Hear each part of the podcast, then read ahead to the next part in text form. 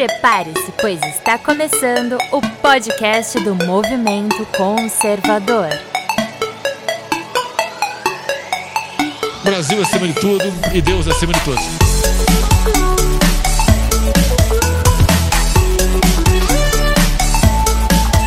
Olá, seja muito bem-vindo ao podcast do Movimento Conservador.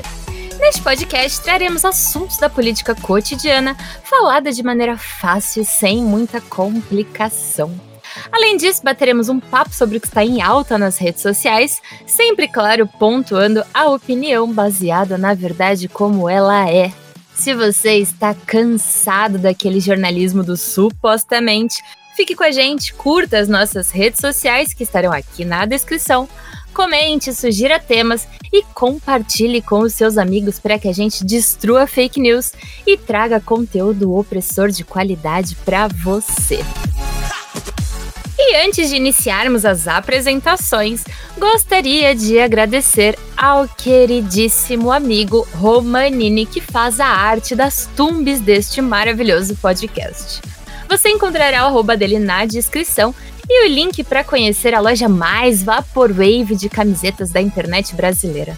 Não deixa de conferir, tem muita coisa bacana por lá. E o nosso convidado da semana, na verdade, ele nem é mais convidado, né, gente? Porque ele já tá aqui, já é da casa. Nossa, ele sempre participa com a gente, né? Mas só para você relembrar, porque afinal de contas, relembrar é viver.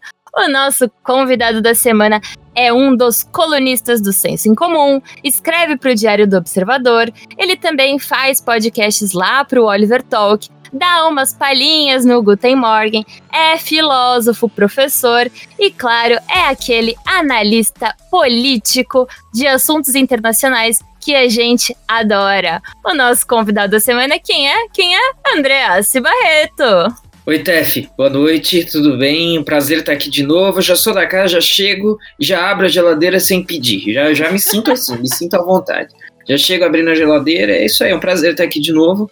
É, já estou virando meio que um brexitólogo, né? Um, um britanólogo, né? Na, bom, na verdade, eu sempre fui, eu sempre fui interessado e admirador da história do, do Reino Unido e tal. O mundo anglófono é muito atraente para mim.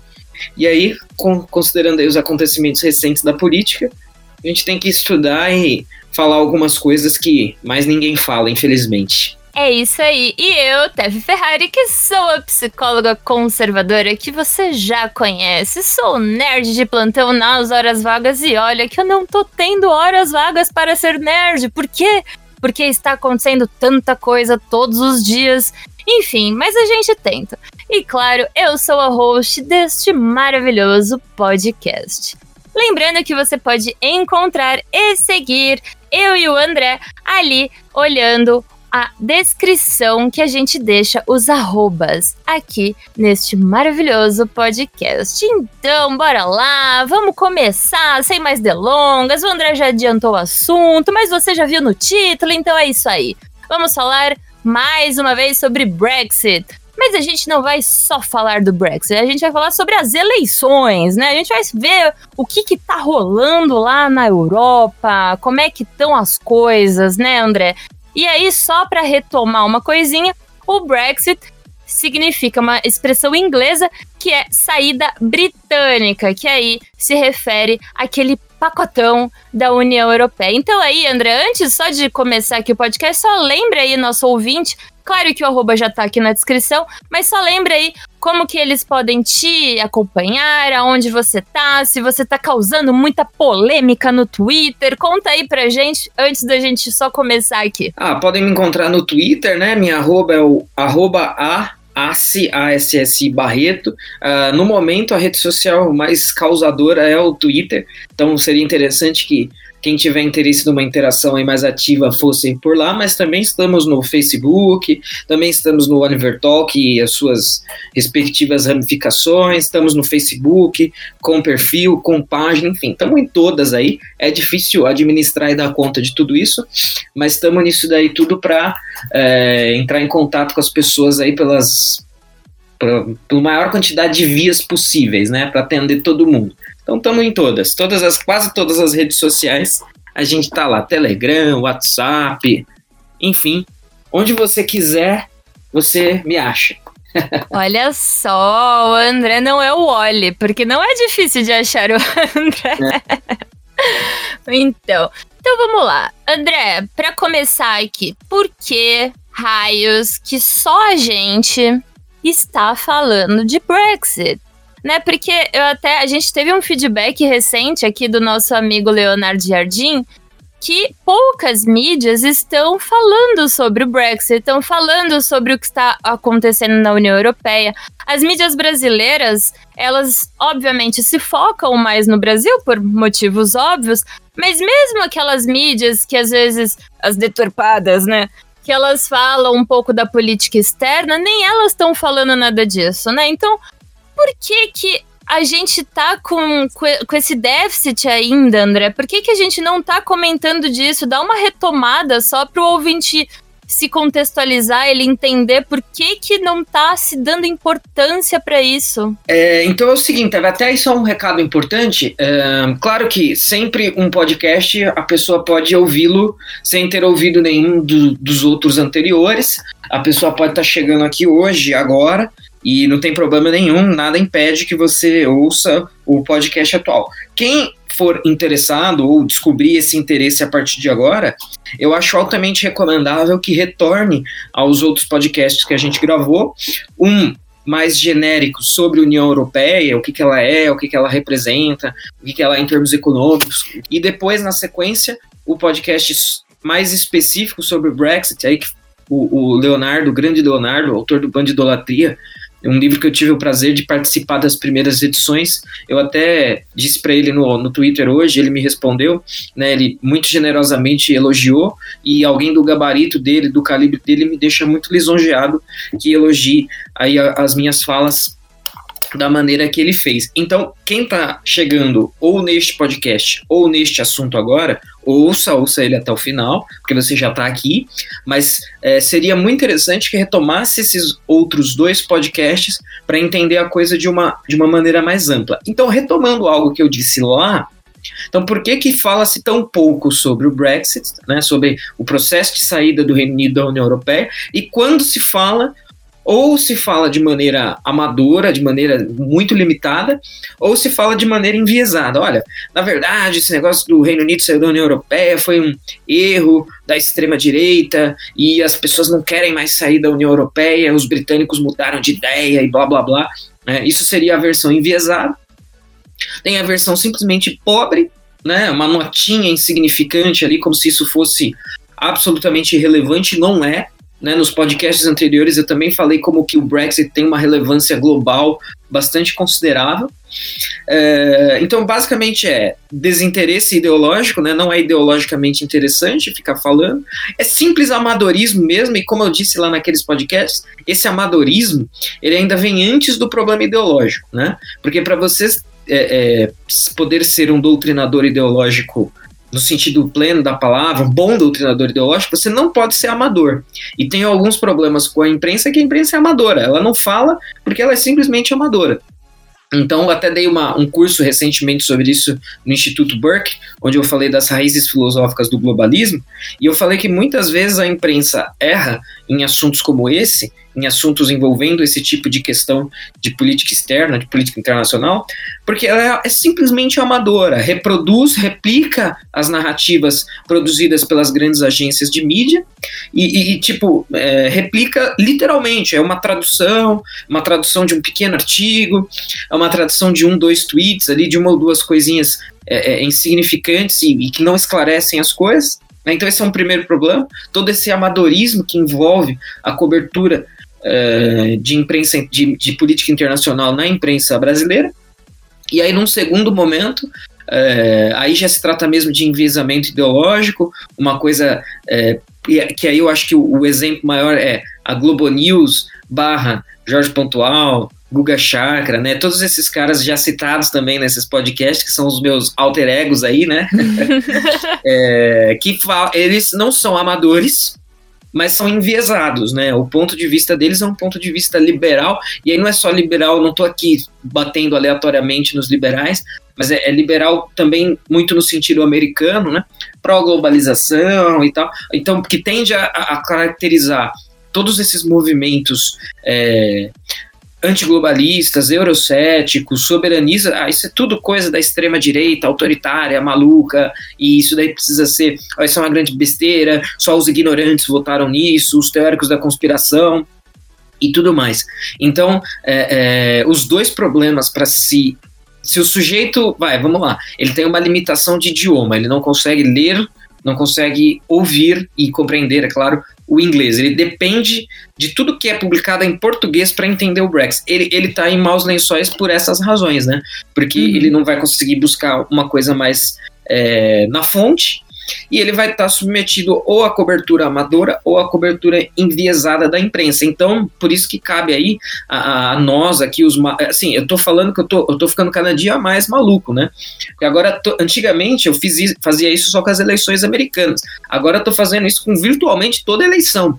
Tô seguindo as pessoas certas no Twitter, acompanhando os jornais corretos. Tem eleição na Holanda. Eu tô lá acompanhando a apuração, acompanhando os debates, acompanhando as pesquisas, porque alguém, e na verdade, é, é, essa é uma coisa, é, isso, é, isso é legal num certo sentido, porque tem alguém fazendo, mas isso é ruim porque esse é o verdadeiro papel da mídia, né? Mídia, essa é, eu já devo ter falado isso em algum outro podcast ou em algum outro lugar.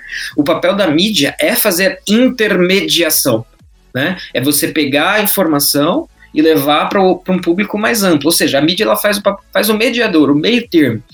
E não está fazendo isso. Né? Então agora a gente, nós aqui que não somos exatamente membros da mídia, não da mídia tradicional pelo menos, a gente que está cumprindo esse papel de mediação. A gente vai lá buscar informação e coloca aqui nos meios que nós temos para as pessoas interessadas ou para aquelas que estão descobrindo o interesse sobre uh, esses assuntos, então agora eu estou nessa. Então, pesquisas, uh, mesmo desde as coisas mais relevantes, como Estados Unidos, até as coisas mais específicas. Então, por exemplo, hoje saiu uma pesquisa dizendo que o partido de direita da Finlândia atingiu seu pico é, de intenções de voto. Então a gente tem que ficar de olho nessas Caramba. coisas, compartilhar, falar, uhum. fazer o papel de mediador que a mídia simplesmente não faz, por amadorismo ou por enviesamento ideológico. Pois é. A gente gravou o último podcast sobre o Brexit. É, foi mais ou menos. Acho que foi no dia 20. Isso, foi no dia 23 de outubro. Só que o podcast mesmo saiu no dia 28, se eu não me engano, se me salva aqui a memória. E aí, a gente tava. Em que pé que a gente tava, né? A gente tava discutindo um pouquinho sobre o que estava acontecendo né, no, no Reino Unido. A gente estava falando ali sobre o Boris Johnson. Ele estava querendo convocar eleições. E isso. isso. aconteceu mais ou menos em outubro, né? De lá para cá, o que que aconteceu? O que que foi falado? O que que, o que que está acontecendo? Porque a gente não tem notícia nenhuma, nada, zero. Não se fala disso. Então, Agora, talvez a, as pessoas voltem, né? Elas retomem esse assunto, porque vai acontecer uma coisa importante, né? Dia 12 agora vai ter as, as eleições. Mas aí, por exemplo, por que que. Por que não? Porque você já explicou, mas o que que a gente não sabe entre aquele podcast do dia 28, que ele estava pensando em suspender a decisão para convocar a eleição, até agora que de fato terá uma eleição. O que, que, que tem nesse meio, nesse meio aí, desse quebra-cabeça, pra gente entender? Certo, então, aí, vamos lá, vou fazer um pequeno histórico aqui. O que a gente tinha, até a gente, quando estava combinando as datas e tal, de gravação e de é, soltar o podcast, por que, que a gente determinou mais ou menos essas datas? Porque 31 de outubro era o segundo prazo final oficial para o Reino Unido sair da União Europeia, com acordo, sem acordo, enfim, para sair. O primeiro havia sido 29 de março deste ano, não saiu. Aí a União Europeia concedeu o novo, uh, protelou novamente para 31 de outubro, não saiu novamente porque o parlamento não aprovou um acordo e o parlamento rechaçou a possibilidade de sair sem acordo. Então era um beco sem saída. Peraí, o acordo que tem na mesa o parlamento não aceitava. Sair sem acordo o parlamento também não quer. Aí beleza. Aí o Boris Johnson, quando se deu conta de que, bom, o acordo dele não ia ser aprovado ele foi é, limado dos seus poderes de sair sem acordo. Então, a única solução era o quê? Convocar eleições gerais para que o parlamento seja renovado. Como eu expliquei naquele podcast, o parlamento atual, né, que vai existir até 12 de dezembro, ele é um parlamento profundamente anti-Brexit, profundamente contrário à saída do Reino Unido da União Europeia. E aí tem. Por que, que essa coisa toda virou essa, essa confusão e três anos de decisões e protelamento? Por quê? As pessoas votaram para sair, mas o parlamento não aceita isso. O parlamento não quer sair da União Europeia. Então, se o ah, ou seja, o problema é o parlamento. Aí o Boris Johnson tentou, ele tentou por repetidas vezes convocar uma eleição geral antes de 31 de outubro, inclusive. É, mas aí o parlamento rechaçou, rechaçou, rechaçou, porque no momento, o que tem-se no, no Reino Unido é o que eles chamam de hung parliament, né? Então é um parlamento dividido. Os conservadores formam governo, só que eles são uma minoria muito é, é, singela para conseguir é, aprovar decisões em maioria. Então fica na dependência de certos acordos, na dependência de, de, de, que a oposição concorde com alguns tópicos. Mas aí é claro, se você tem um parlamento que não quer sair e você tem um, um, um, é, um parlamento que, dividido e que não quer sair, ele vai amarrar as mãos do primeiro-ministro o máximo que ele puder. Esse é um problema, esse é um defeito dessa, dessa, um, dessa forma de governo. Então, o parlamentarismo é, britânico, na sua atual formação, ele tem essa limitação. Se você pode até ser primeiro-ministro, mas se você for um primeiro-ministro sem parlamento, sem maioria no parlamento, o seu trabalho fica bastante dificultado. Então, basicamente, o que aconteceu foi: é, o parlamento co contrário foi se aproximando no dia 31 de outubro, não houve concordância quanto ao acordo que o Boris Johnson conseguiu, e ele conseguiu um acordo. E a sair sem um acordo também foi uma alternativa descartada, tirada fora da mesa. Então, basicamente, se tornou uma questão novamente insolúvel. Aí, passado algum tempo, o parlamento finalmente eh, concordou em admitir eleições gerais. Isso é uma coisa muito curiosa, né? Os, os comentaristas conservadores eles falaram, é, é, veja, os conservadores estão no governo e normalmente a oposição, né, partidos de oposição sempre querem novas eleições, porque é a chance deles chegarem ao poder. É muito estranho uma oposição que, portanto, não está no poder, não querer eleições. Uhum. E repetidas vezes né? O Boris Johnson submeteu ao parlamento a possibilidade de convocar eleições gerais e, repetidas vezes, a oposição, não apenas o Partido Trabalhista, mas os demais partidos e quase todos os demais fazem oposição aos conservadores, rejeitaram a possibilidade de eleições gerais. Mas aí até que chegou um belo dia que, uh, após negociações e, e, acordos e concessões, uh, a oposição finalmente concordou com eleições e elas vão tomar uh, lugar agora no dia 12 de dezembro, ou seja, é, o, o pod vai no ar um dia antes, né? E a gente está aqui mais ou menos uma semana antes falando é, é, a esse respeito. E qual é o objetivo? O objetivo, então, é sanar esse dilema, né? Já teve quase três anos e meio de quatro, caminhando para quatro anos de discussões e, e, alimentando essa narrativa de que, olha, o Reino Unido não saiu da União Europeia porque, na verdade, o Reino Unido não quer sair da União Europeia, o que é uma mentira. O parlamento não quer. As pesquisas de intenção de voto. Olha, e se a gente tivesse um novo referendo hoje? Um novo referendo sobre o Reino Unido ficar ou sair da União Europeia, mostra que mais ou menos a mesma proporção de pessoas quer sair e quer ficar do que em 2016. Então não é verdade que houve uma grande mudança de opinião. Olha, quem votou para sair agora quer ficar. Isso é uma mentira. Mas todas essas discussões dão a entender que, olha, não sai porque não quer sair. Na verdade, não é isso. É um parlamento é, globalista que quer ficar na União Europeia, impedir, usando de todos os artifícios possíveis para é, permanecer. Qual a solução para isso? Eleições gerais que vão ter no dia 12 aí. Então é uma tentativa de finalmente e aí a gente vai, deve entrar nas propostas aí agora.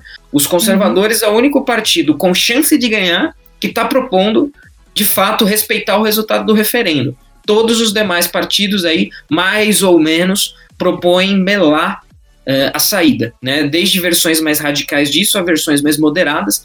Mas você tem os conservadores que propõem votar a favor do acordo que o Boris Johnson conseguiu na União Europeia, que é um acordo de saída, e você tem o The Brexit Party, né, que é o partido do Nigel Farage, Mas dentro do sistema eleitoral uh, é praticamente impossível que o, o Brexit Party consiga eleger um deputado sequer. Então, ou seja, na prática, na prática é, é inviável para o objetivo de tornar o Brexit realidade. Então, é, é, só um novo parlamento, um parlamento renovado, pode pôr fim a esse, essa longa e extensiva uh, problemática, esse dilema aí do Brexit no Reino Unido. Então, só para ver se eu entendi aqui, eu acho que até ajudo o ouvinte também a, a ir pensando junto. É, a gente tem uma população lá que quer sair do pacotão da União Europeia, certo? Então são pessoas que não estão, elas estão desagradadas com tudo que está acontecendo lá, com é, com a União Europeia, as, as, coisas que a União Europeia impõe, etc e tal, aquela coisa toda que a gente já comentou, né? Porque aí tudo é negociaçãozinha, porque para você ter essa vantagenzinha, você tem que aceitar um trilhão de refugiado aqui, você tem que abaixar a cabeça aqui, você tem que virar o bumbum aqui, certo? Beleza. Então nós temos uma população aí que tá querendo se livrar dessas amarras da União Europeia. Por outro lado, nós temos um parlamento que não tá nem aí para a opinião do povo e quer continuar ali. Vamos, vamos colocar aqui na mamatinha? Não sei se eu posso usar esse termo, mas vamos colocar assim. Então, esse seria o cenário. Aí o Boris Johnson, ele entendeu que a melhor opção que se tinha para né, para melhorar esse conflito foi realmente chamando as eleições gerais. Beleza. Como é que funcionam essas eleições, André? Quem vota? O que, que vai ser escolhido nessas eleições? É, o que está em jogo nessas eleições? É, o povo vai conseguir é, fazer alguma coisa com isso? O parlamento que decide? Como é que, como é que funciona essa eleição? Quem é que, né, quem é que de fato vota ali? Quem é que tem o poder decisório? Fala um pouquinho sobre as eleições, a importância, o que, que elas vão representar na prática. Certo. Só ainda dois pontos preliminares antes de, de entrar nisso. Veja, a, a maioria ainda continua, é, é, mas é uma, a maioria continua querendo sair, mas é uma maioria tal qual a do referendo, é uma coisa bem dividida, 52-48. Agora, continua sendo uma maioria, né? A tendência, saiu uma outra pesquisa aí falando que mais no Reino Unido você tem mais ou menos 38% das pessoas têm uma visão favorável da União Europeia e 36% têm uma visão negativa da União Europeia. Ou seja, é mais ou menos um meio a meio. Não tem como a gente negar e dizer que não é uma questão divisiva, é uma questão profundamente divisiva. Mas, em geral, a política é assim, né? Muita gente tem chamado a atenção para esse fato para falar: olha, a polarização, a divisão. Bom, política, a vida em sociedade em geral é isso. Muito raramente você tem acordos gigantescos é, em questões sociais, coisas de 80, 90% a favor ou contra alguma coisa e o outro lado só 10%. É muito difícil, né? Então, por um lado, é verdade que é uma questão divisiva? É, mas é verdade como é para todas as quase todas as demais questões, quase todas as outras questões. Esse é um primeiro ponto. Um segundo ponto, isso que você colocou, e eu também, né, de um parlamento que é contrário à, à saída, ao passo que as pessoas continuam mais ou menos querendo sair, e, e existe uma pesquisa que também prova, mesmo quem votou pela permanência, quer que esse negócio acabe logo, e acabe logo por meio do respeito ao resultado do referendo. Então, assim, o cara votou para ficar, mas ele tem o tico e o teco funcionando, então ele sabe que quando você perde uma eleição, mesmo que você mesmo que o seu lado não tenha sido vencedor, você respeita o resultado e acabou, paciência, é assim que funciona, né? Uhum. É, então, eu acho que a classe política no Reino Unido, e essa é uma tendência meio global também, eles podem estar tá dando um profundo tiro no pé. Por quê? É, eles estão mostrando um profundo desprezo pela vontade popular, pelos anseios populares, é, os políticos estão falando: olha, vocês votaram, mas vocês votaram errado. Nós aqui, que somos os sábios e os detentores do poder, nós vamos é, é, fazer o correto porque vocês não sabem o que é o correto. Nós sabemos. Uh, isso daí vai gerar, já, já gerou e já está gerando, e provavelmente vai potencializar um profundo sentimento antipolítico e anticlasse política, que é uma tendência global, tem a ver com a própria própria eleição, com o próprio referendo do Brexit, tem a ver com a eleição do Trump, tem a ver com a eleição do Bolsonaro. Então, o descontentamento geral das pessoas comuns com a classe política é um dado já de alguns anos aí da política é, nacional e internacional. Agora, esse tipo de atitude dos parlamentares lá, dos, dos políticos britânicos, deve aumentar em grande, grande parte esse sentimento, o que pode ser um tiro no pé para o futuro, para novas decisões como essa, para eleições futuras, né? E talvez é, até para essa eleição mesmo. A gente vai falar um pouquinho de pesquisas e de tendências daqui a pouco, mas é, se as pesquisas estiverem apontando mais ou menos na direção correta, isso já está se demonstrando. Né? Então as pessoas continuam querendo o que elas votaram e não aquilo que a classe política quer que elas queiram. Né? Então, uhum. esses dois pontos eu acho que valem a pena de ser aqui bastante enfatizados. Então vamos lá. É, eleições no Reino Unido, é como a gente, eu não me lembro o número exato aqui agora, mas existem aproximadamente 630 unidades eleitorais. O sujeito vai lá e vota no, no deputado que vai representar a sua unidade eleitoral e por tabela, você, se você vota, então eu estou no, no, no, condado, no, na unidade eleitoral de é, Londres, vai para pegar um exemplo, um exemplo Westminster em Londres. Aí eu vou lá e voto no deputado conservador para que ele seja o meu representante no parlamento pela unidade eleitoral de Westminster. Então, por tabela, eu estou votando no Boris Johnson, que o Boris Johnson é o líder do Partido Conservador, então o partido que tiver mais é, deputados é o líder do governo, e, e portanto, ao, ao fazer isso, Boris Johnson é o meu, meu candidato e vai ganhar um voto a mais para ser eleito. É, tem um ponto importante nisso, que eu, te, eu, eu, noto uma dificuldade muito grande das pessoas entender. É, é muito legal, porque sempre, todo ano que tem eleição nos Estados Unidos, as pessoas me perguntam, isso virou um clichê já. Ô, André, senta aqui e me explica como é que funciona o sistema eleitoral americano, porque eu não entendo. E as pessoas acham que é um negócio dificílimo, quando na verdade não é, é simples. Não é idêntico, né? Não é idêntico ao, ao do Reino Unido, ao britânico, mas tem mais a ver com um tem mais a ver com o outro do que o nosso aqui, que é uma simplesmente uma maioria de um somatório e uma maioria de voto popular. Algumas unidades eleitorais têm mais pessoas do que outras, né? Então, muitas vezes, o cara, se o cara conseguir, vai lá, 40% dos votos totais, veja, se você fizer uma matemática burra aí, bom, 40% não é 50. Se ele precisa de mais da metade, então com 40 ele não consegue maioria. Isso não é bem verdade. Porque 40% do voto popular, né, do total do voto, não quer dizer necessariamente uh, que você não vai conseguir a maioria de vitórias nas unidades eleitorais, porque vão ter unidades eleitorais que são pouco populosas. Então, por exemplo, os conservadores muito provavelmente não vão vencer uh, em Londres. Londres é aquela coisa cosmopolita, né? o pessoal enriquecido, altamente endinheirado. Aliás, isso é uma coisa que a gente pode abordar também. Está tendo uma reversão de, de polos, né, uma reversão de tendências muito interessantes que também revelam uma tendência global, que é o seguinte: normalmente o que? A classe trabalhadora vota no Partido Trabalhista. E os mais endinheirados votam no Partido Conservador.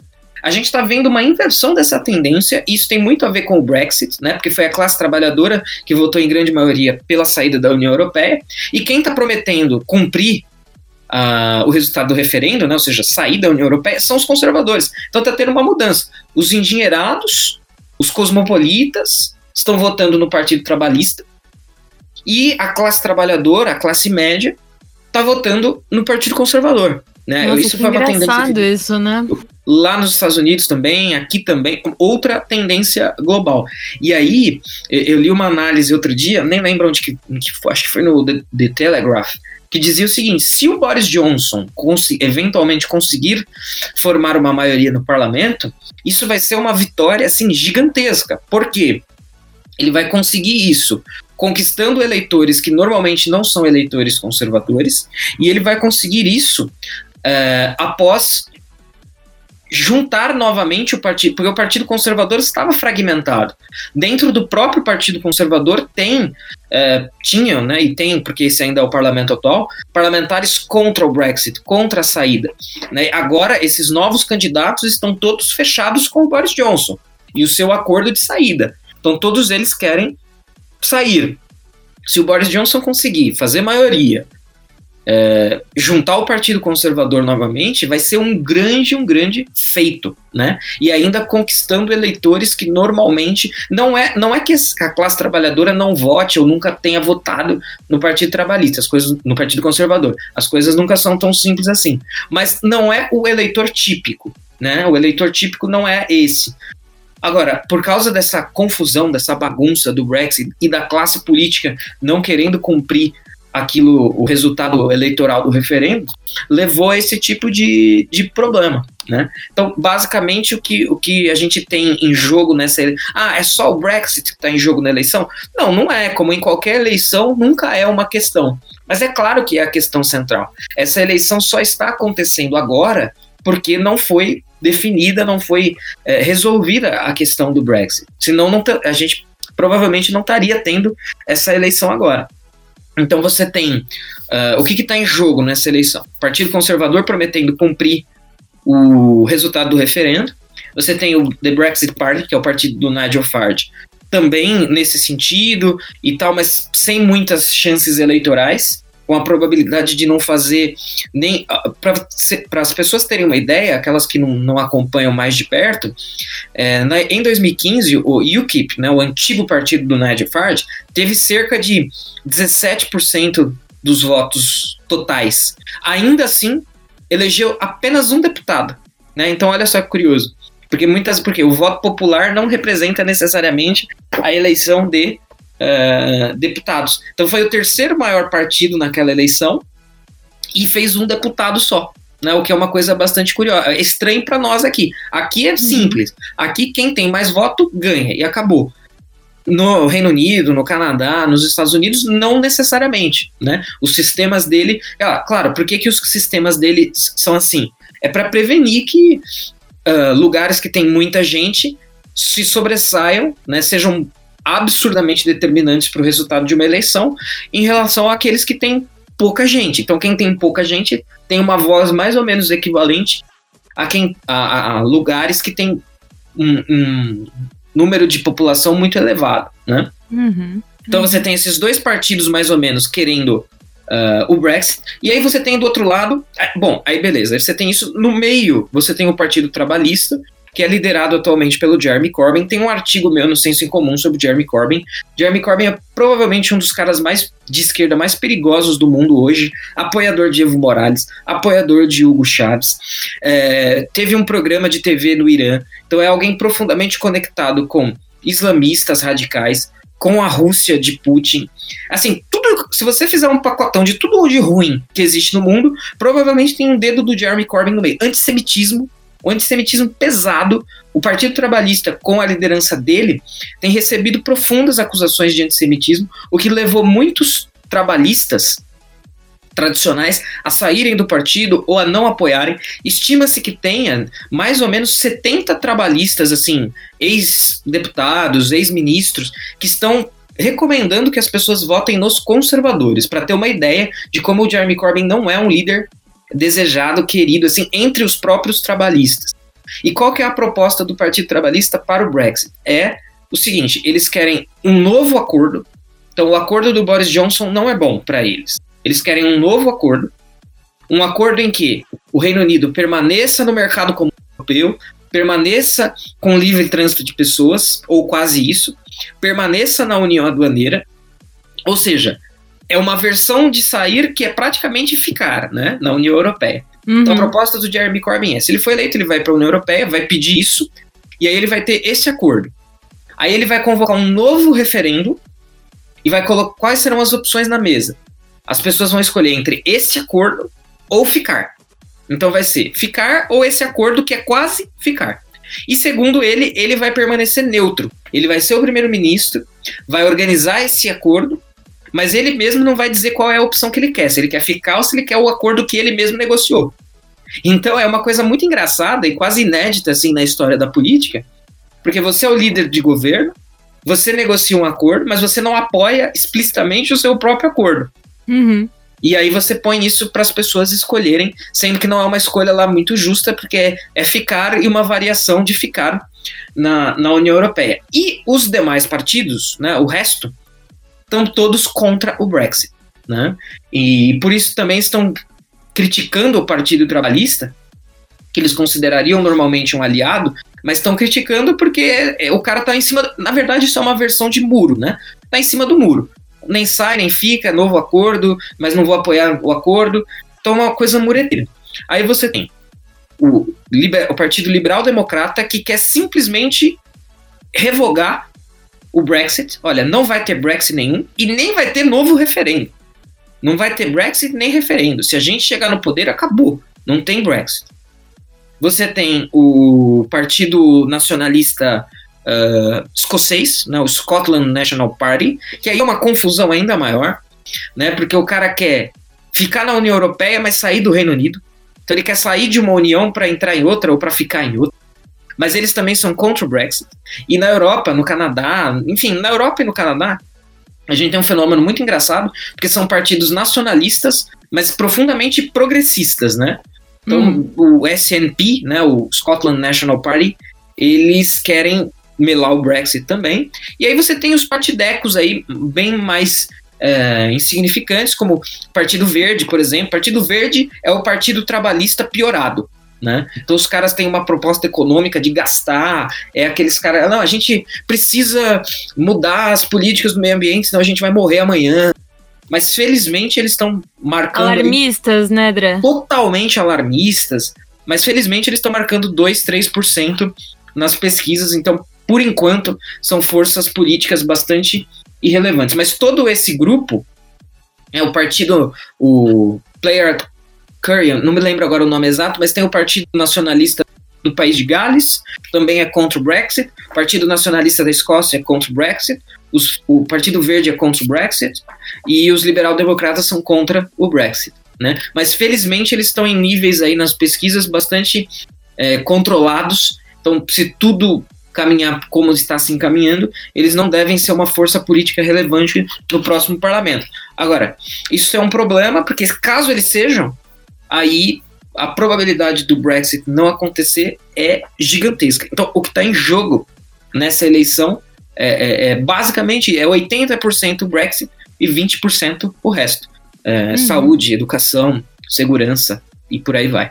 E como, já que você falou aí sobre as pesquisas, como é que tá esse ambiente, né? O, o que, que tem se falado assim na prática? Já tem alguns, algumas prévias, alguns números? Já está se falando qual, qual seria a prova, o provável resultado? O que, que, que tá se falando ali na Europa sobre isso? Então, vamos lá. É, as pesquisas, claro, mais uma vez, sempre uma advertência pesquisas, né? Pesquisas revelam tendências.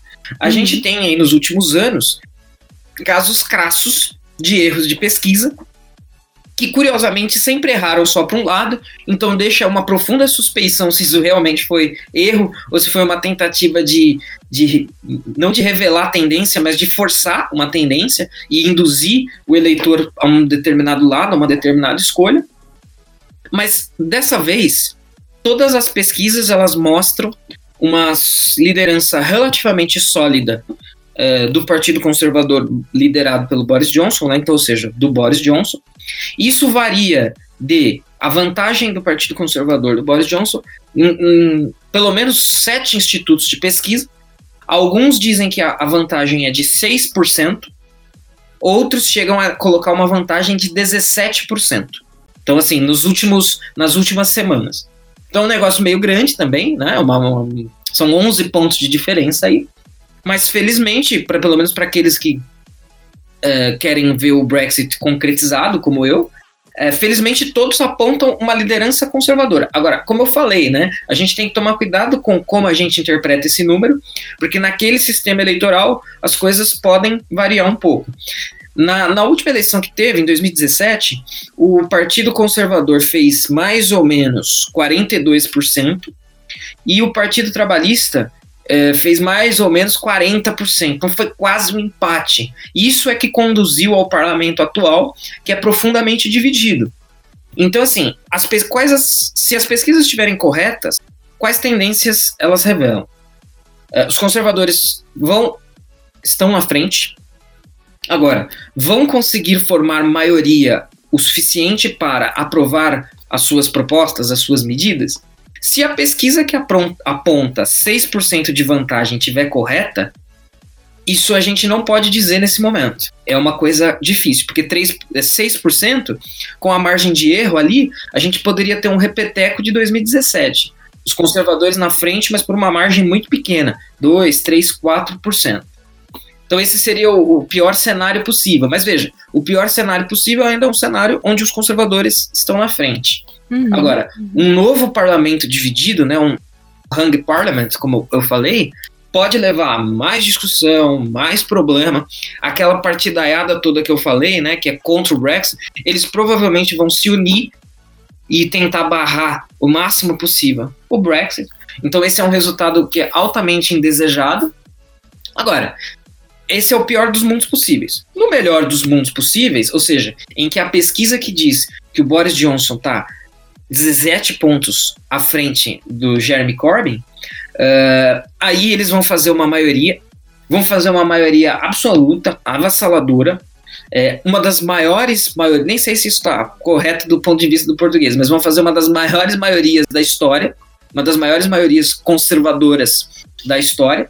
E aí, portanto, isso com certeza vai ser interpretado não, não apenas pelos analistas, mas pelo próprio Boris Johnson. Olha, o povo me deu carta branca para um, entregar o resultado do referendo para cumprir o Brexit para sair da União Europeia. Então, e esse seria o melhor dos mundos possíveis. Sendo que, como eu destaquei anteriormente, é essencial que na estrutura eleitoral britânica o primeiro-ministro tenha a maioria no parlamento para poder aprovar as suas medidas, para poder aprovar os seus projetos, sendo que o mais grandioso, o mais importante aí do momento é o Brexit. Uhum. Então as uhum. pesquisas estão nessa, elas estão variando um pouco entre quão grande é a vantagem dos conservadores, mas felizmente todas estão apontando vantagem para os conservadores. Eu li uma matéria esses dias que dizia algo mais ou menos nesse sentido. Era uma manchete clickbait, né? Mas a manchete era assim: estamos a um erro de pesquisa de um governo trabalhista. Uhum. E aí, quando você lia a, a, reportagem, claro, se a gente considerar essa pesquisa que eu citei, que aponta uma vantagem de 6%, 6% está praticamente dentro da margem de erro. Você tem mais uma semana para os eleitores mudarem de opinião, mais o erro da pesquisa. Você pode, poderia colocar os trabalhistas na frente. Mas quando você lia lá, é, é esse cenário que eu tracei de pior cenário possível, né?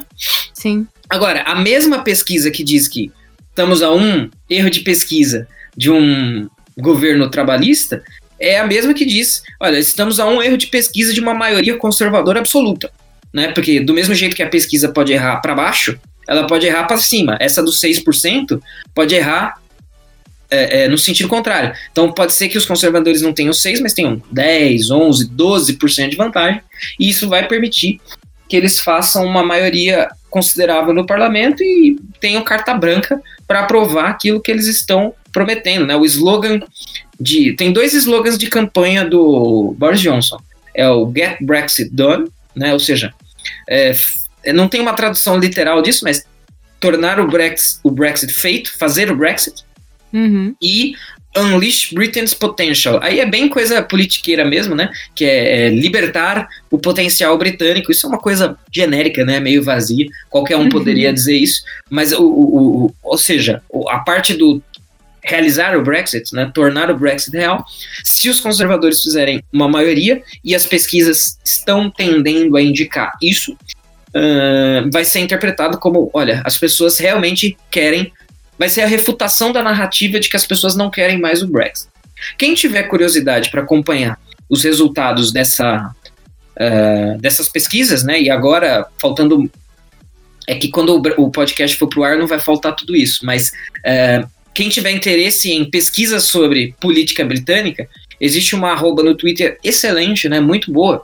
Uh, existem duas arrobas. Uma só sobre a Grã-Bretanha e outra sobre a Europa toda. Eu vou recomendar as duas. Mas quem quiser ter noção dessas variedades de pesquisas para outras eleições e para outras questões, existe o arroba Britain Elects, né? Então, Britain, B-R-I-T-A-I-N, Elects, E-L-E-C-T CS, Britain Elects, e depois tem o Europe Elects, né? Isso fala sobre pesquisas e tendências e resultados de eleições na Europa inteira. Então lá, de quase que numa frequência diária, eles publicam novas pesquisas, novas, é, é, novos dados para a gente saber. E é de lá que eu estou tirando essas informações, né? De cerca de 5, 6, 7 institutos de pesquisa, a gente tem mais ou menos essa variação de 6 a 15, 17% de vantagem para os conservadores, revelando, portanto, a tendência, né, só para fechar essa resposta, revelando a tendência de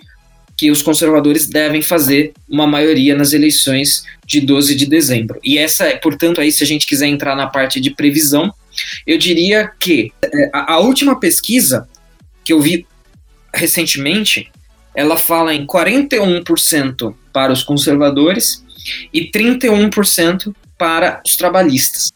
Isso ainda é suficiente para os conservadores fazerem maioria, e é 10, são 10 pontos de vantagem, e eu acredito que vai ficar mais ou menos em torno disso. É, embora em 2015, quando o David Cameron foi eleito, outro, outro conservador, as pesquisas erraram, óbvio, para menos, né? As pesquisas davam menos para os conservadores, e foi possível formar uma maioria conservadora, porque as pesquisas erraram para menos, estavam dando menos votos para os conservadores do que eles depois realmente tiveram. Se a gente tiver um repeteco disso, então as pesquisas estão dando 10%. Se elas estiverem errando para menos e for 12, 15, aí o Brexit e os conservadores vão nadar de braçada. É, então eu não, não arriscaria uma previsão nesse sentido, mas eu acho que os conservadores devem vencer com algo entre 8 a 10% de vantagem e, portanto, formar a maioria e encerrar o embrólio. Encerrar não, né? Isso não vai encerrar, mas chegar muito próximo de encerrar o embrólio do, do Brexit no Reino Unido finalmente. É isso aí. Então, só para você ouvinte entender o que, que foi esse podcast, né? A gente conversou um pouquinho, eu e o André, e aí o André tava comentando, Tef, vai ter as eleições, a gente precisa comentar sobre isso, né? A gente precisa encaixar um podcast ali para dar sequência a, aos outros podcasts, porque a gente começou falando sobre o Reino Unido, depois a gente começou a situar você com o Brexit, e agora a gente tá aí, né, tentando fechar esse assunto, né, André? Então, a gente fez esse pod bem informativo mesmo, ele é bem denso, então é, a gente até indica para o ouvinte, né, André, para se você perdeu alguma coisa no caminho, etc., volte, escute novamente, porque esse é aquele podcast que, como o Flávio Morgenstern fala, deixa o cara falar, né, André? Deixa o cara falar, vai, e aí, se precisar, escute novamente. É, essas indicações que o André fez, a gente vai deixar aqui na descrição do podcast para você entrar lá no Twitter e seguir uh, os dois perfis. E agora, só para a gente terminar aqui, fechar um, esse, esse assunto, eu vou trazer para o André comentar algumas notícias. Ah, então eu vou pegar desde notícias super absurdas e, e tapafúrdias aqui, até algumas notícias que eu acho que são mais relevantes, né? Ainda que eu tô com o R7 aberto e até agora eu não vi nada de relevante. Mas vamos lá. Bom, primeiro, o André tinha comentado que a oposição do Boris, né, do Boris Johnson, era um cara complicado, etc. Então a gente tem aqui falando em artigo Boris Johnson compara a líder da oposição a Stalin. Então o T, só, o T, só pelo Tisley já dá pra ver que é uma clara crítica ao Boris Johnson, né, André? Apesar de estar tá falando mal do outro, Sim. Pelo jeito deve ser isso mesmo, né? Tá querendo dizer, olha como esse cara é exagerado, né? Tá comparando o seu oponente a Stalin. Eu vou, eu vou te dar duas aqui, aí você já comenta essas duas e a gente vai seguindo. Beleza. É, então tem essa daí. E a outra que eu achei, nossa, eu achei super engraçada, assim, no, já que a gente tá falando de coisa meio ridícula, André, como o Brexit afetará o mundo dos esportes? Eu dei uma olhada nessa matéria, ela fala: nossa, então é, as pessoas estão deixando de lado outras preocupações como os, os esportes, né? Porque elas estão muito preocupadas com mudanças políticas, etc. E como vai ficar a imigração as pessoas da imigração. Então, já trazendo, né, que o André comentou, é, da questão dos refugiados, porque lá tem muito disso, né, André? Os Sim. refugiados, eles até entram no, no Reino Unido justamente para disputar. Então, por exemplo, eu vou colocar aquele branquelão que não tem o menor preparo para disputar maratona, eu vou colocar o, o cara lá, o refugiado que corre pra caramba, magrelão, não sei o quê. Né? Então, eu acho que essa também é, é bem tendenciosa, né? Dá a tua leitura aí dessas, dessas duas matérias? É, vamos lá. É, primeiro, o Boris Johnson comparando. Claro que quando o Boris Johnson compara o, o Jeremy Corbyn a Stalin, é, é, isso é só uma figura de linguagem, né? Agora, o Jeremy Corbyn, ele é marxista, ortodoxo, tradicional, uh, é um entusiasta de regimes socialistas, como eu disse, né? Entusiasta da Bolívia de Evo Morales, da Venezuela de Hugo Chávez. Quem tiver interesse em coisas mais específicas a esse respeito, depois eu passo o link e até coloca na descrição. Um dos primeiros artigos que eu escrevi para o Senso Comum foi sobre o Jeremy Corbyn, foi um perfil do Jeremy Corbyn. Então ele está associado a islamistas radicais, é um marxista ortodoxo, é, a, a, a, tem muita gente tirando sarro das propostas dele no, na, nessa eleição, porque as propostas dele podem ser resumidas a obtenha coisas de graça. Então, uma das propostas dele é internet estatal gratuita para todos. Essa é uma das propostas dele. Uh, as propostas dele, uma das propostas dele é um, bolsas de estudo financiadas pelo governo para todo mundo que quiser. Estima-se, estima-se que um governo de Jeremy Corbyn, no primeiro ano, uh, representaria um acréscimo de gastos do Estado de 83 bilhões de libras. Então, provavelmente, o, uh, depois de um ano de governo Corbyn, o Reino Unido estaria devendo 83 bilhões de libras a mais do que ele já deve atualmente. Então, por, ou seja, é um socialista, é um estatista, é um cara que quer aumentar o Estado profundamente. Então, claro, quando o Boris Johnson compara, compara ele com Stalin, é, não é uma comparação literal, mas é uma figura de linguagem. É quase isso. É um socialista, é um marxista, é alguém aliado a governos socialistas marxistas, é alguém que foi um militante comunista, é, enfim, que está associado a tudo que você puder pensar em termos de esquerdismo agora, o Jeremy Corbyn está associado. Mais ou menos como a União Soviética e o Stalin foram ali o, o, o, o pináculo do esquerdismo e do comunismo mundial quando existiam. Então é só uma figura de linguagem, mas é uma figura de linguagem bastante justa, na minha opinião. O segundo ponto, a segunda notícia chega a ser bizarra, mas apareceu muita coisa disso desde o referendo até então. Então as pessoas discutindo o Brexit por causa de economia, desemprego, imigração, soberania. E os caras preocupados com: ah, mas agora eu não vou poder viajar para a Europa sem visto. Né? Que na medida que o Reino Unido saia da União Europeia, ele vai perder o benefício de poder ir, o cidadão britânico vai perder o benefício de poder ir e morar em qualquer outro país membro da União Europeia. Assim, logo de cara, né? Veja, uhum. o passaporte britânico vai continuar sendo um passaporte muito poderoso. E eu tenho certeza que os britânicos, se o Reino Unido sair da União Europeia, os britânicos não vão ser barrados nos aeroportos da Alemanha, da França, da Espanha, porque vão continuar sendo cidadãos europeus e tal, não membros da União Europeia, mas europeus. Mas é claro, o pessoal que não tá nem aí para questões banais, assim, né? Vamos falar, tipo, economia, desemprego, imigração, soberania são questões banais, né? O que, que é isso comparado ao meu direito de viajar sem ter nenhum tipo de trabalho burocrático, né? É um absurdo. E essa questão dos esportes, eu lembro de. É que isso que você está apontando é mais recente, mas em algum momento desses três anos eu lembro de ter lido algo assim: como o Brexit vai afetar a Premier League, né? A liga, a principal liga de campeonato de futebol do Reino Unido. Por quê? Uh, os times de futebol, eles têm uma cota de estrangeiros que eles podem ter, né? Então, se eu sou lá dono do ah, Chelsea, eu não sentido, posso hein? ter os meus 25 jogadores estrangeiros. Uhum. E se o Reino Unido é, está na União Europeia, outros uh, jogadores que sejam de países membros da Europeia, União Europeia não contam como estrangeiros. Sim. Então, sim. se eu saio, esses vão passar a contar como estrangeiros. E aí a gente vai ter um problema, porque vai ter que diminuir, né? Não vai uhum. poder ter mais o cara do. É, sei lá, pega o, o Mohamed Salah, que joga no Liverpool, que é do Egito, então ele não é nem europeu, nem inglês, nem europeu. Ele conta como estrangeiro. Mas sei lá, um, o Davi Silva do Manchester City, que é espanhol, ele não conta como estrangeiro porque ele é um cidadão europeu. Então é mais ou menos a mesma coisa. Não afeta a cota de estrangeiros. Sim. Se o Reino Unido deixa de ser membro da União Europeia, essa dinâmica muda. Mas é claro, isso é um problema? Até acho que é. Agora, mais uma vez, né? O que, que é isso comparado a você decidir as suas leis, a imigração, a soberania, a desemprego? É, desculpe, né? Prioridade, chato. É, pô, é chato. Pô, realmente. Agora, paciência, né, meu amigo? Prioridades, né? Vamos, vamos ter bom senso aí. Futebol é legal, futebol é importante, mas outras questões são mais importantes, né?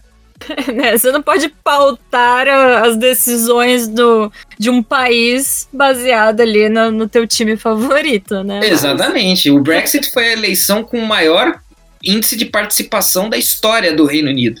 Uhum. Você decidir uma questão dessa importância com base em problemas para o esporte é muito mas é, um, é meio ridículo.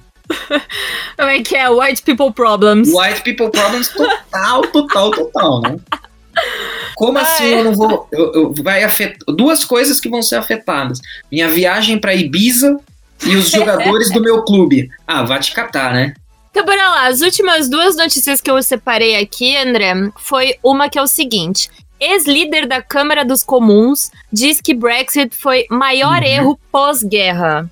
E a segunda, essa daí eu acho que leva um, um trabalho maior aí para sua análise, André, que é o seguinte: tem várias notícias perguntando: tá bom, vai ter o Brexit, saiu, e aí?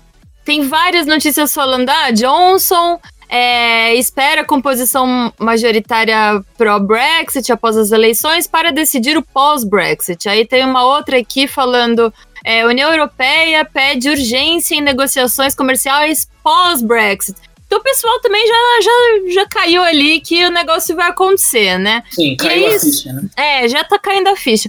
E aí, só a última coisa antes de você comentar, que eu peguei aqui um trechinho do próprio Boris Johnson, que ele falou assim, ó.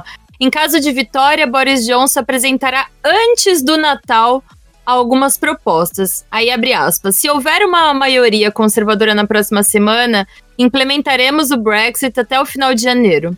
É, janeiro de 2020 será o ano em que finalmente deixaremos para trás as brigas e incertezas relacionadas ao Brexit. Então, tá, a, a mídia ela tá pressionando também nesse pós-Brexit, né? O negócio ainda nem aconteceu, mas já, já, tá, já tá rolando pressão, né? Sim, é, isso é uma maneira de, de protelar o terrorismo, né? Toda a campanha, como a gente falou nos podcasts anteriores, toda a campanha foi profundamente marcada por terrorismo, né? A Libra vai despencar de preço, a economia vai à ruína, o desemprego, vai ser o caos, o inferno, os trombeteiros do apocalipse, né? Agora, uhum. né, se a gente interpretar as coisas se as pessoas estão fazendo a mesma interpretação das pesquisas que eu fiz agora há pouco, ou seja, os conservadores provavelmente vão conseguir maioria e provavelmente o Reino Unido, portanto, vai sair da União Europeia. A nova forma de terrorismo é essa do pós-Brexit, né? Porque assim, é, acho que eu devo ter mencionado isso no, nos podcasts anteriores. Depois que, uma vez que tenha saído, existe de fato um pós-Brexit. Olha, com quem serão feitos novos acordos comerciais, em quais termos, como vai ser a relação com a União Europeia, de fato, né? Isso vai estar tá acordado no, no texto que, que vai ser aprovado como acordo, mas é, como que isso vai ser executado de fato? Quais vão ser as implicações disso para, por exemplo, a Escócia, para a Irlanda do Norte? Esses países vão querer referendos para sair do Reino Unido e se juntar novamente à União Europeia? Sim, não. Muito, um dos terrorismos que estão fazendo, que eu não mencionei, é que, uma vez que o Reino Unido sai da União Europeia, a Escócia vai pedir um novo referendo sobre a sua permanência no Reino Unido, e aí supostamente vai sair apesar de as pesquisas não apontarem isso, as pesquisas mostram equilíbrio, uma coisa como 50-50. Uhum. 50% dos escoceses querem ficar no Reino Unido, 50% querem sair. Mas aí, vamos supor, vai, a Escócia sai e se junta à União Europeia posteriormente. Então, ou seja, um, o Brexit significaria a quebra do Reino Unido, né? Então o reino deixaria de ser tão unido assim. Agora, a primeira coisa que eu pontuo do ponto de vista de analista sobre essa, essas questões é o seguinte: Dane-se. O que vai acontecer depois? Dane-se. Primeiro, você tem que cumprir o resultado democrático do referendo. Ponto. Democracia é isso, consentimento dos perdedores. Primeira coisa. Segunda coisa, grande parte das pessoas votou pelo Brexit não por causa de questões econômicas, mas por causa de questões políticas e culturais. E uma vez que o Reino Unido saia da União Europeia, essas questões políticas e culturais estarão resolvidas. Então, o Reino Unido volta a determinar a, a, o que acontece na sua fronteira, volta a determinar o seu sistema de imigração, volta a determinar as suas leis, e se isso implica no pós-Brexit, portanto, um pouco de probleminhas econômicos e tal, paciência, dane-se. É isso que as pessoas queriam. As pessoas queriam soberania de volta. As pessoas queriam respeito, queriam decidir as suas próprias leis, decidir quem entra e quem sai do seu país. Aliás, só um pequeno parênteses dentro disso. Uma das propostas do Boris Johnson em relação à imigração é adotar um sistema é, parecido com o sistema australiano.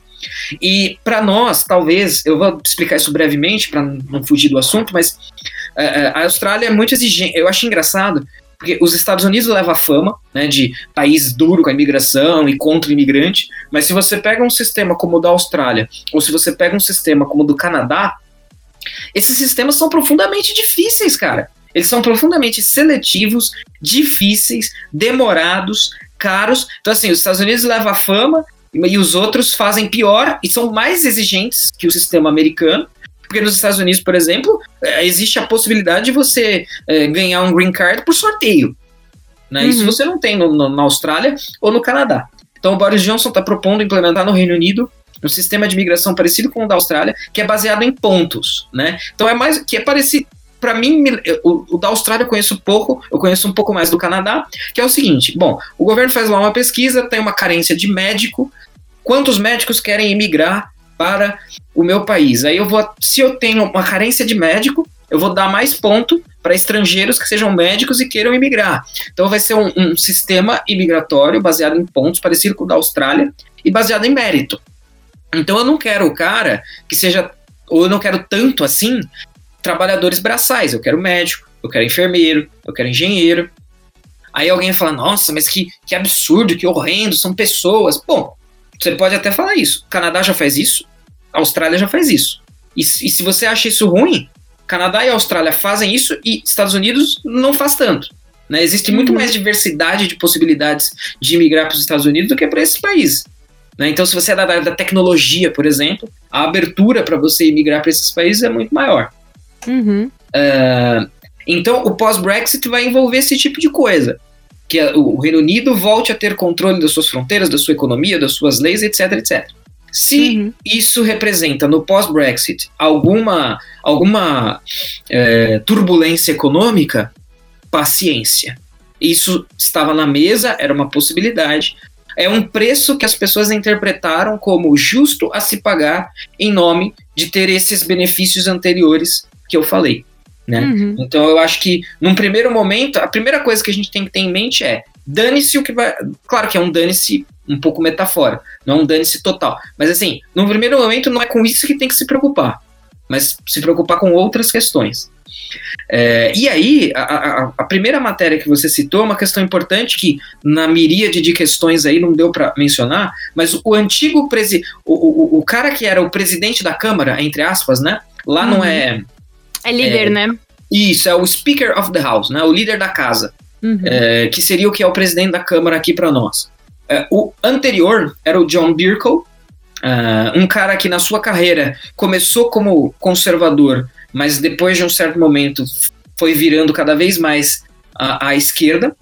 Ele era um cara Uh, que é, é, um cara muito eloquente, bastante erudito, mas é um cara que foi uma pedra no sapato do Brexit. Né? Usou da sua condição privilegiada de líder da casa para melar o Brexit o máximo possível. E em grande parte por isso também ele deixou o posto, né? Ele deixou esse posto, assumiu um outro sujeito que é bastante mais tranquilo do que ele, bastante mais é, é, a, a, figura do líder, o líder da casa, ele precisa ser o máximo neutro possível. E depois que o Birkel saiu, a gente viu que ele não era, né? Que ele era profundamente tendencioso contra as propostas do Brexit contra o Brexit. Em diversos momentos aí dessa confusão toda e das negociações, muitas vezes ele quis quase assumir o papel do primeiro-ministro. Então, mais ou menos no dia 25 de outubro, quando o parlamento rejeitou o, o acordo do Boris Johnson, o Boris Johnson estava é, legalmente compelido a enviar uma carta à União Europeia pedindo uma extensão do prazo de saída. E num, num determinado dia ali, momento, o Boris Johnson falou que não ia fazer isso. Uhum. Aí o John Birkel, esse cara, falou: se o primeiro-ministro não fizer, eu farei a carta. Né? Ou seja, que isso? Ô, meu amigo, vai com calma aí. Né? E depois as coisas se acertaram e o próprio Boris Johnson fez a carta.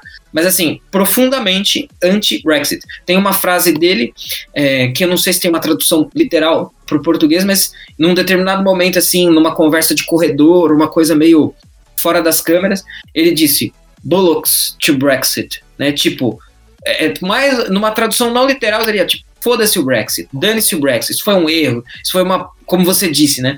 Isso não foi um caminho bom a ser traçado para o Reino Unido. Agora, quem é ele para determinar ou para dizer isso, sendo que ele ocupava uma figura, uma posição que deveria ali demonstrar neutralidade? Ele não demonstrou, mas felizmente ele já saiu do posto e não vai mais atrapalhar o Brexit, felizmente. Bom, André, então acho que a gente conseguiu abordar um pouquinho sobre a importância das eleições, o que elas vão representar, né, a relação disso com o Brexit, os, possíveis resultados das pesquisas, né, a gente comentou um pouquinho de tudo isso, analisamos juntos, na verdade eu não fiz nada, só fiz a pergunta, mas o André analisou aí algumas reportagens e eu gostei muito dessa parte, viu, André, porque às vezes é, as pessoas elas não sabem analisar o que, que a matéria está querendo dizer por trás, sabe? O que está nas entrelinhas. Sim, tem muito pressuposto, né? Uhum. E que uhum. as pessoas, assim, é, que, é aquilo que eu falei, eu tô virando um louco fissurado nisso.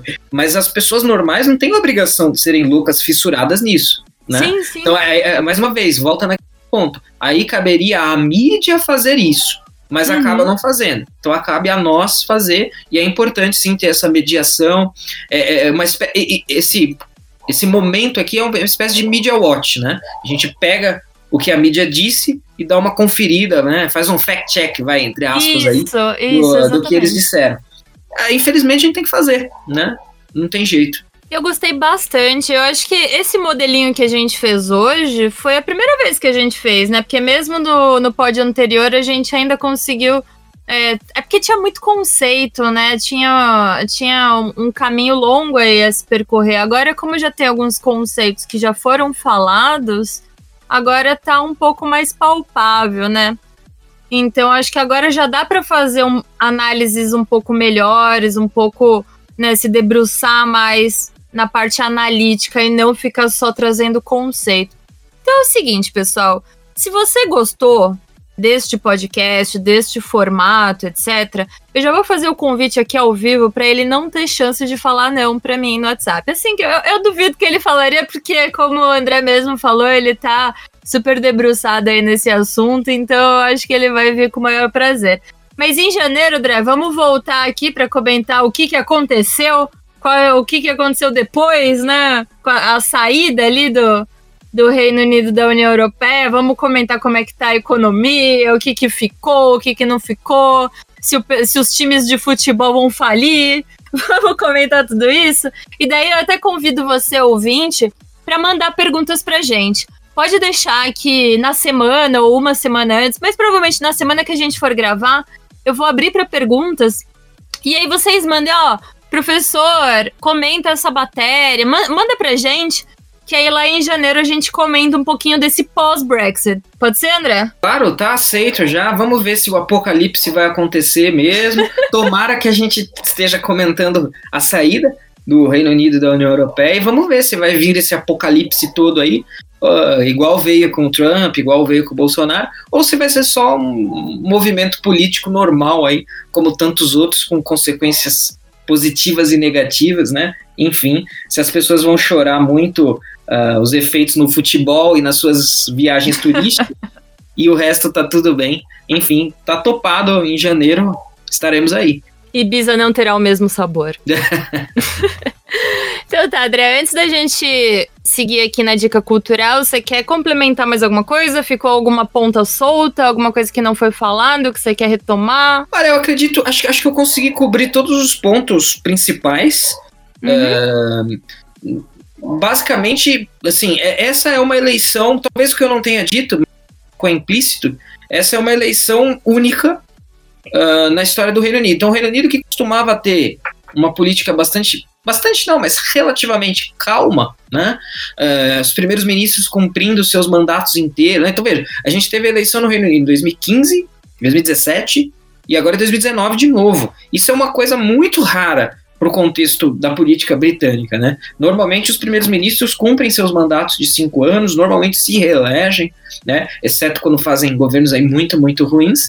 E agora a gente teve três eleições. No prazo que era para ter nenhuma eleição, né? Em cinco anos, teve três. Então o negócio está meio caótico, está meio efervescente, e essa eleição é, vai ser uma eleição decisiva é, por dois motivos: pelo Brexit citado e porque o líder da oposição, o sujeito, o único sujeito com chances reais de ganhar, além do Boris Johnson, é um mini Stalin, né? Então que o mini Stalin vá se instalar, né, sem trocadilho aí, no, no poder é, de um país como o Reino Unido é uma coisa um tanto quanto assustadora. E a gente pode até caminhar a análise no sentido de, vai, as pesquisas estão certas e o Partido Trabalhista do Jeremy Corbyn está com 30%. Bom, que 30% das pessoas estejam dispostas a votar num marxista, antissemita, islamista, a favor do. Ele tem ligações com o terrorismo irlandês, né, na época do IRA. Né, os mais antigos devem lembrar aí, tem aquilo que eu falei, com tudo de ruim que você puder imaginar, ele tem ligação.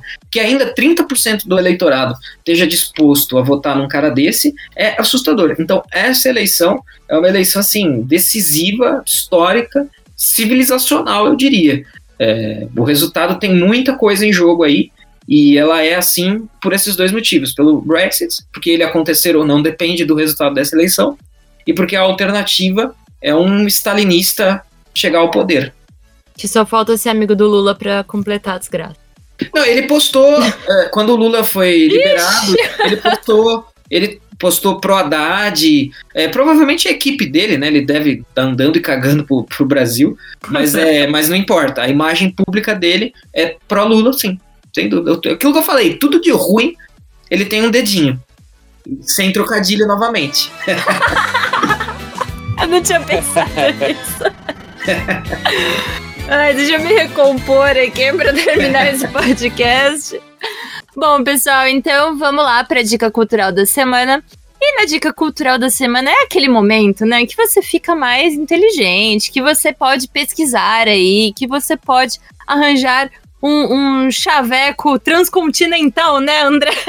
para a sua gatinha ou para o seu gatinho. Então, bora lá, dica cultural da semana. E nessa dica a gente vai trazer o livro Europa em Transição.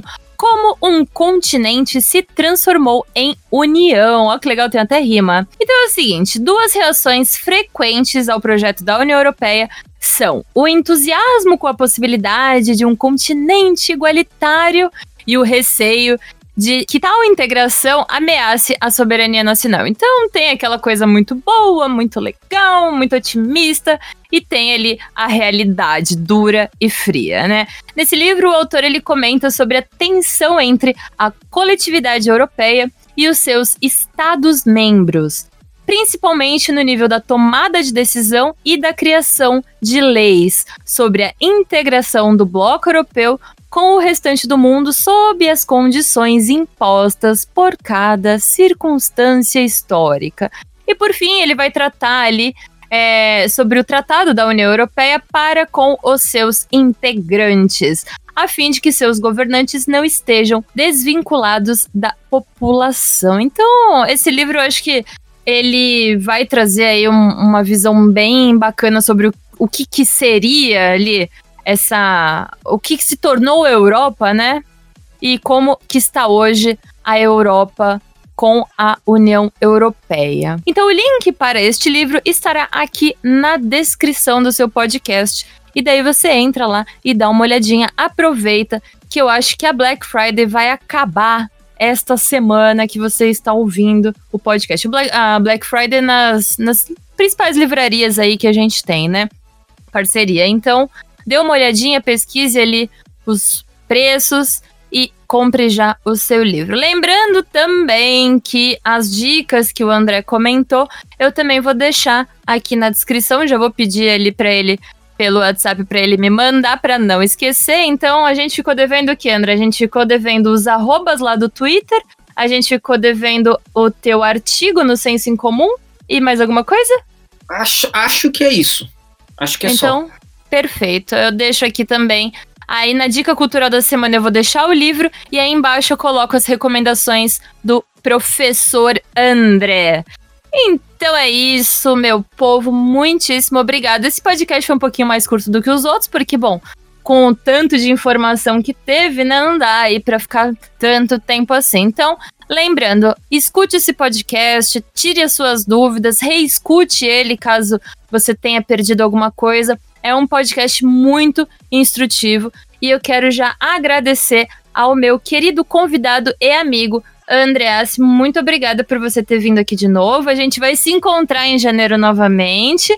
E é isso aí, faça suas considerações finais, meu querido.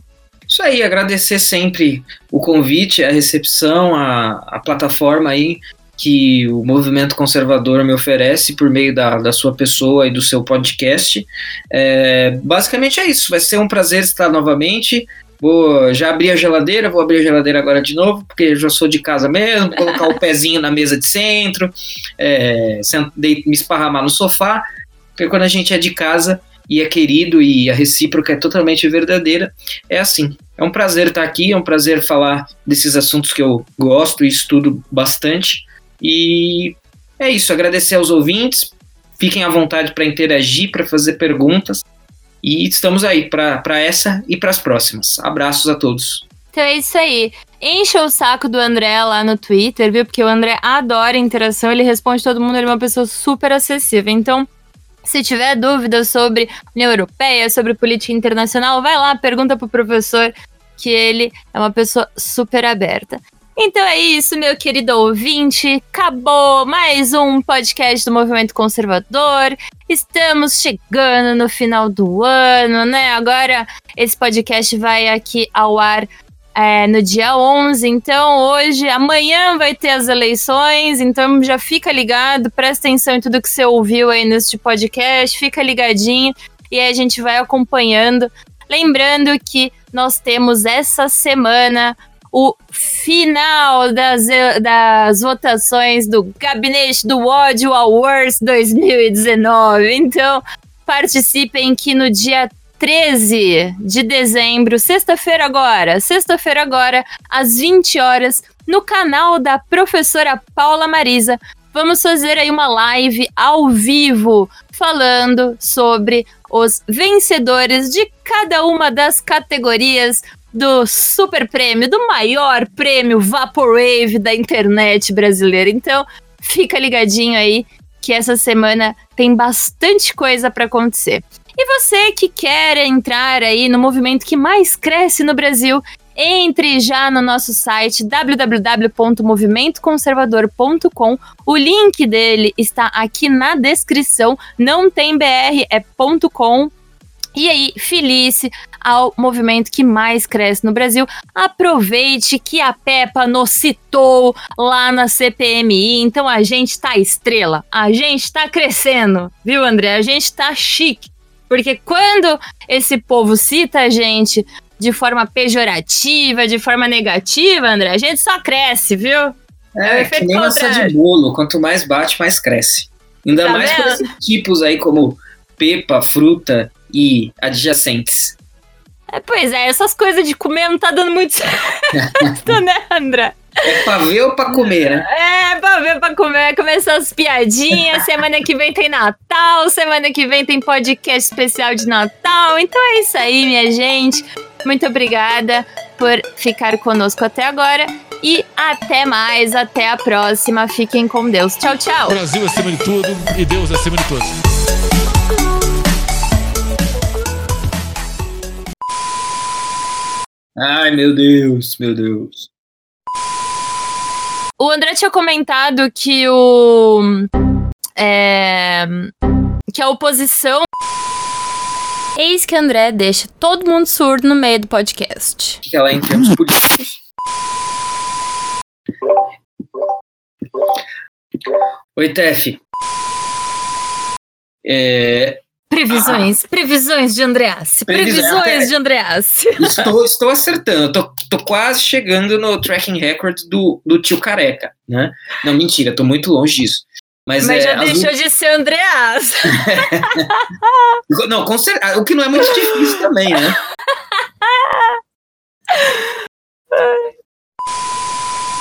É, e isso tá sendo completamente no improviso. Então, eu estou até torcendo para ter algum erro de gravação neste momento. Porque o André é muito difícil gravar com ele. Porque quando o cachorro dele não tá louco, a gente não tem erro de gravação nesse podcast. Até agora estamos invictos. Bom, e os erros têm que ser por causa do cachorro, é claro, porque eu não erro, né? Olha só que chato, baixista.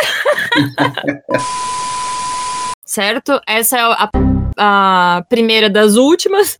Da ulti, das duas últimas. Aê. Fala um tchau. Fala, tchau, galera. Tchau, galera. Eu vou colocar isso no podcast. Dá um tchau bonitinho aí. Fala tchau. Tchau, galera. Até a próxima. Nossa, que pessoa frígida. Como é que é? White people problems. White people problems total, total, total, né? Como Ai. assim eu não vou. Eu, eu- vai afetar. Duas coisas que vão ser afetadas: minha viagem pra Ibiza e os jogadores do meu clube. Ah, vai te catar, né? E o pior é que essa viagem pra Ibiza você tinha comentado no outro podcast, Sim. né? Sim, sim. Ai, terei que pagar o meu dogão no estádio agora com euro ou com libra, né? tipo, poxa.